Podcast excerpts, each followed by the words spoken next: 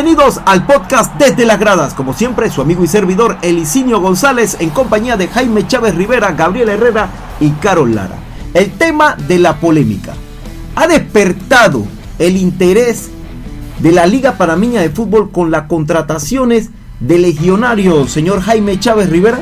Yo creo que sí ha despertado cierto interés, obviamente tener, eh, de repente no, no la envergadura que debió ser, pero poco a poco, paso a paso, sí se ha visto jornada tras jornada que ha despertado el interés con la llegada de nuestras figuras, caso de Tejada, caso de Gavilán Gómez, los equipos se han reforzado, los equipos de alguna u otra manera, Plaza Amador, con la llegada de Buitrago, Murillo, por así decirlo, Chuito González en Tauro, eh, Edwin Aguilar en Tauro, por darte algunos nombres. Y sí, para mi opinión personal, sí se ha despertado el interés, ha mejorado un poco el nivel y eso ha despertado que la fanaticada tenga un poco más atención a nuestra liga que anteriormente ¿Usted no está de acuerdo con eso que, que menciona Jaime? El interés de la fanaticada ha crecido por la Liga Panameña de Fútbol con la contratación de los legionarios. Bueno, en realidad no lo, no lo puedo palpar porque no he estado muy presente en la LPF de esta ocasión, ustedes saben. Pero acá el tema es que si ustedes consideran eso, la, la dirigencia debería plantearse no solamente tenerlo, sino mantenerlo y continuarlo, ¿no? Para que la, de verdad que se sea una liga profesional y que nosotros pues podamos ver mejor fútbol, ¿no? Que es al final lo que a la gente le interesa es un buen espectáculo. Usted, Carol Lara, que ha estado, usted sí ha estado porque usted no estuvo de vacaciones, usted que ha abrazado en estos, en estos últimos meses la Liga Panameña de Fútbol. Todavía queda mucho por hacer, Ajá. pero no se puede negar que con la llegada de Matador, de Gavilán, se ha asumido el interés por parte de la afición. Hay una expectativa de saber cuándo Matador anotará su primer gol, que si falló esta, que en otra ocasión no lo haría, que si el golazo que hizo Gavilán en su momento, todo eso como que genera cierta atención. Un matador que regresa al fútbol nacional, pero no vistiendo la casaca del Tauro, el equipo de sus amores, sino vistiendo la camiseta del universitario. Bueno, es que tú tienes que entender algo. Más allá de que él se identifica con Tauro, porque él toda la vida lo ha dicho, también hay que entender, y eso es un mensaje para todos nuestros dirigentes, Pero esta es parte que, que espérate, déjame terminar, déjame terminar, déjame Pero terminar. aparte no es la primera vez que vuelve y no es la primera vez que vuelve y no justamente a Tauro. A. Tauro, exactamente. Ah, Él- pero porque él jugó por la plaza, él jugó por la plaza. Pero, es. pero mi punto que iba a aterrizar es que más allá de que él ama a Tauro, porque Ajá. no lo ha- él todavía lo ha dicho, Correcto. también hay que entender que el fútbol es un negocio. Exacto, Así y es. si le pagan más en otro lugar... ¿a Es como que usted va a ir? estuviera en una empresa A y viene una empresa B y le ofrece más, ¿usted qué haría? Para la empresa B, señor Entonces. Aparte, él es un jugador que tiene cierta categoría, un nivel que, man- un nivel que mantener y obviamente siempre va a apuntar a eso, a mantenerlo. Entonces hay que ver, ¿no? Eh, yo lo, lo único que me quedaría, y, y me gusta mucho y aprecio mucho, es la manera como también eh, hay equipos que sin mucho bombo, sin mucha bulla, paso a paso, han tenido un torneo, digamos, hasta el momento, porque recuerde que vamos todavía no llegamos ni a la primera ronda del torneo, pero han tenido un torneo hasta el momento bastante aceptable el equipo del Arab Unido, que sin muchas figuras, nada más Armando Cooper que sigue, el equipo está peleando. Pero es un torneo parejo, señor Jaime. ¿no? Exactamente, un torneo parejo Y que tiene figuras. que tiene figura y que obliga a otros no tan grandes a subir un poco su nivel deportivo. Los clubes han sido pieza esencial para que esto suceda. Claro, porque Gabriela. tiene que haber una inversión y si los dueños de los equipos ponen la plata, van a tener lo que a jugadores de nivel. Y el fanático traer- va a tener fanático. espectáculo al fin y al cabo. Con un buen espectáculo, la gente va a los Y estadios. con señor. menos rofiadera también. con, con menos Rofiadera. rofiadera. ¿A qué se refiere Jaime eh, eh, eh, Gabriela? Eso claro, porque los jugadores nuestros tienden mucho a patear, a rociar a, los árbitros. Pero yo creo que eso poco a poco Queremos en este fútbol. torneo no se, no, no se ha visto tanto. Y se, y se va, y se basa también en la experiencia de los jugadores que tienen allá, los jugadores que le hablan, que le digan. Ese Pero respeto que impone un Claro. Gavilán dentro de una plantilla. Eso no se ¿Cómo puede se puede mantener esto, lo que se está viviendo hoy en la Liga Panameña de Fútbol, Carolina?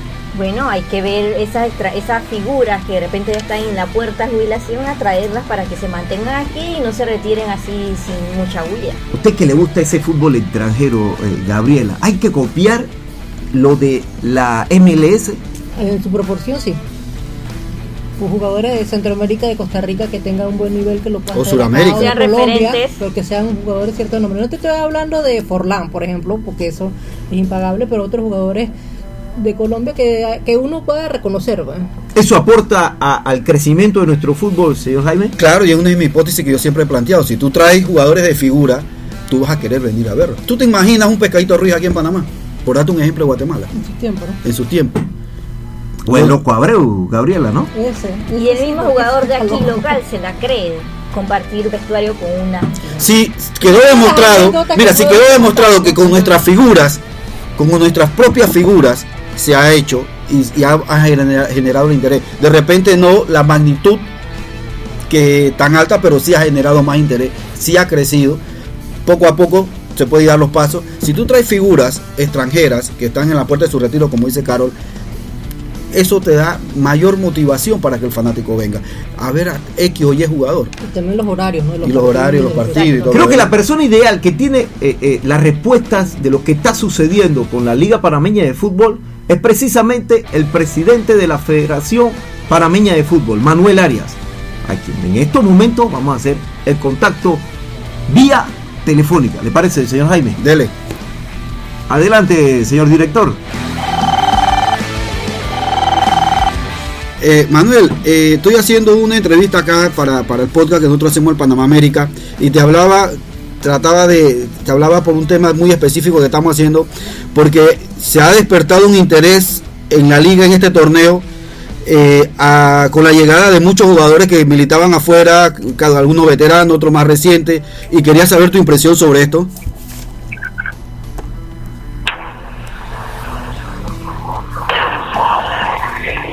Aló, ¿me copias? Aló. Aló, ¿me copias, Manuel? Yo creo que yo creo que el éxito de la liga radica en varias cosas, en varias cosas.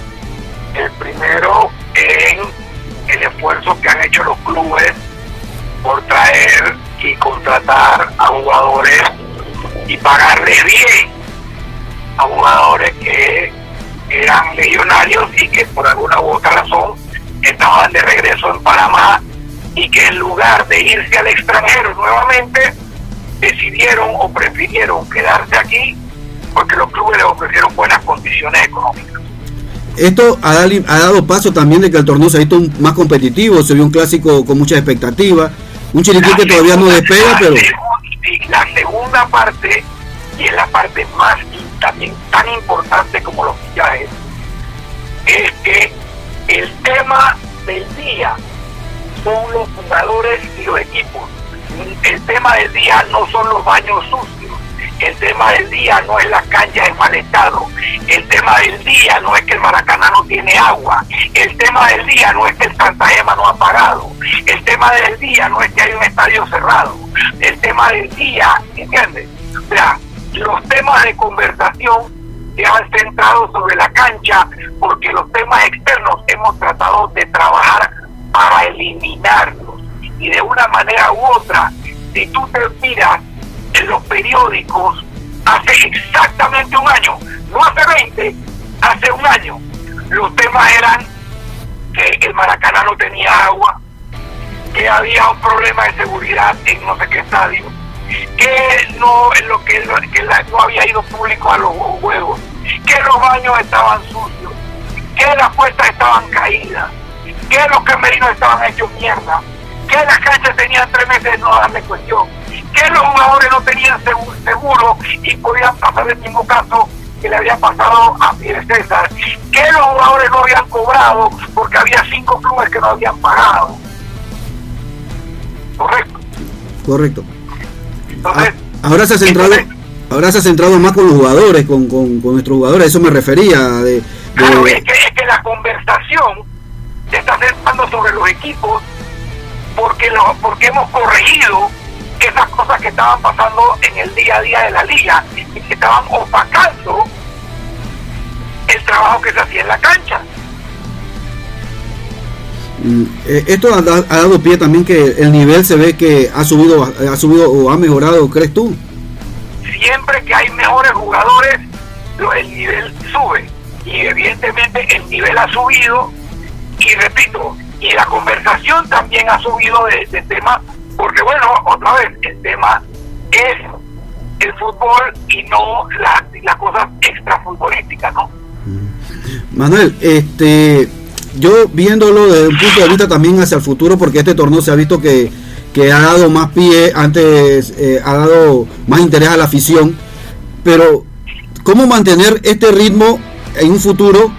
Eh, se podría traer, se, eh, ha demostrado la, la LPF y los clubes que se puede traer jugadores con experiencia y mantenerlo no necesariamente tiene que ser panameño. Así es. Estamos haciendo una reducción de los extranjeros para traer buscar cal- sí, estamos tratando, eh, proponiendo para el próximo torneo a que a partir de enero en vez de que haya cinco extranjeros en cancha nada más hayan tres extranjeros invertir que haya menos extranjeros, pero que sean de mejor calidad. A eso me refería, traer eh, un tipo, guardando proporción, de un tipo de MLS. La MLS surge porque allí trae jugadores veteranos, lleva jugadores veteranos que son figuras, de repente no, no tanto de esa envergadura, pero sí jugadores que se puedan mostrar y que puedan mostrar el nivel y que le ayude a mercadear más la LPF. Casualmente nosotros estamos trabajando en base a eso y decir, oye, no te gastes 2.000 Aló, Manuel, no te copié, disculpa, repíteme. gástate 1.500 dólares en cinco extranjeros, le estamos diciendo a los clubes, gástate 500, 3.000 dólares en dos, tres extranjeros, Pero que, que- pero que sean de nivel, ¿no? que tengan mucho más nivel. Entonces, eh, y nosotros queremos ver cómo elevamos el nivel. Seguimos en ese trabajo, tuvimos una reunión con los clubes. Esta semana que viene vamos a tener eh, reuniones con la comisión arbitral y, para ver cómo vamos también ayudando a mejorar lo del arbitraje. Pero sí, yo creo que ha sido todo un conjunto y la verdad que los clubes han hecho su parte y creo que la dirección de fútbol profesional eh, liderada por Pedro Gordón y por Mario Corro, la dirección de fútbol profesional, también han hecho su parte y ha hecho que, que la LPF pues haya subido eh, de nivel, de expectativa, de fanáticos, de alegría y, y de fútbol, ¿no? No, listo, listo, Manuel. Quería, gracias ahí, que estamos haciendo un- una entrevista acá, un, un especial para... Llama, llama, a Pedro que- el presidente de la Comisión de Fútbol Profesional. Ya, listo, lo- ahí, ahí lo llamamos. Gracias, Manuel. Dale, gracias. Bueno, ese fue el contacto directo de Jaime Chávez Rivera con el presidente de la Federación Panameña de Fútbol, Manuel Arias. Ahí lo ha dejado sobre la mesa. Eh, ¿Qué usted eh, eh, opina, Gabriela Herrera, de lo que acaba de decir el presidente de la FEPAFUT? Nada, que me llama la atención que pida eh, reducir la cantidad de extranjeros, De extranjeros.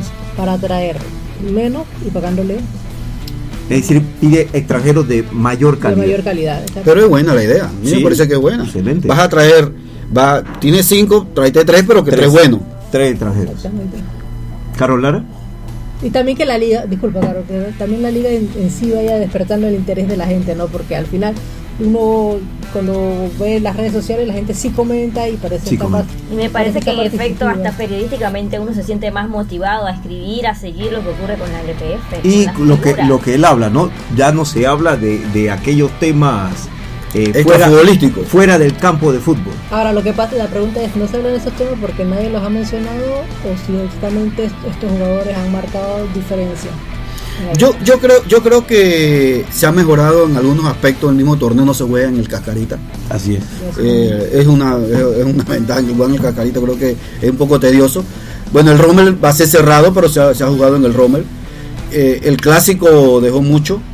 Eh, tener un equipo interiorano, ahí yo creo que ahí es donde tienen que también apuntar un poquito más eh, cómo, cómo trasladar eh, más la fanaticada hacia el interior. Creo que Universitario ha Hacerlo cumplido algo más regional. Sí, Universitario, Pero universitario pasa cumplido. que debería ser en los propios equipos del interior eh, tener su equipo para que ellos verdaderamente se sientan identificados. Habría que ver si la gente de Perú se identifica con, con Universitario. Bueno, yo he estado por Penonomé. y- Todavía no se identifican porque de hecho ni siquiera sabían, algunos ni siquiera sabían que Matador estaba jugando allí, que Matador andaba por el área, que Matador está en la región. Pero, se ha- pero Matador se ha sabido vender, por lo menos fue al béisbol, llevaron al equipo de béisbol, están tratando de, de- de regionalizarlo, de, de Exacto. que el Que- equipo se Que, identifique. que se identifique. Que y se yo creo que eso es importante. Así es. Bueno, hasta aquí el podcast desde las gradas.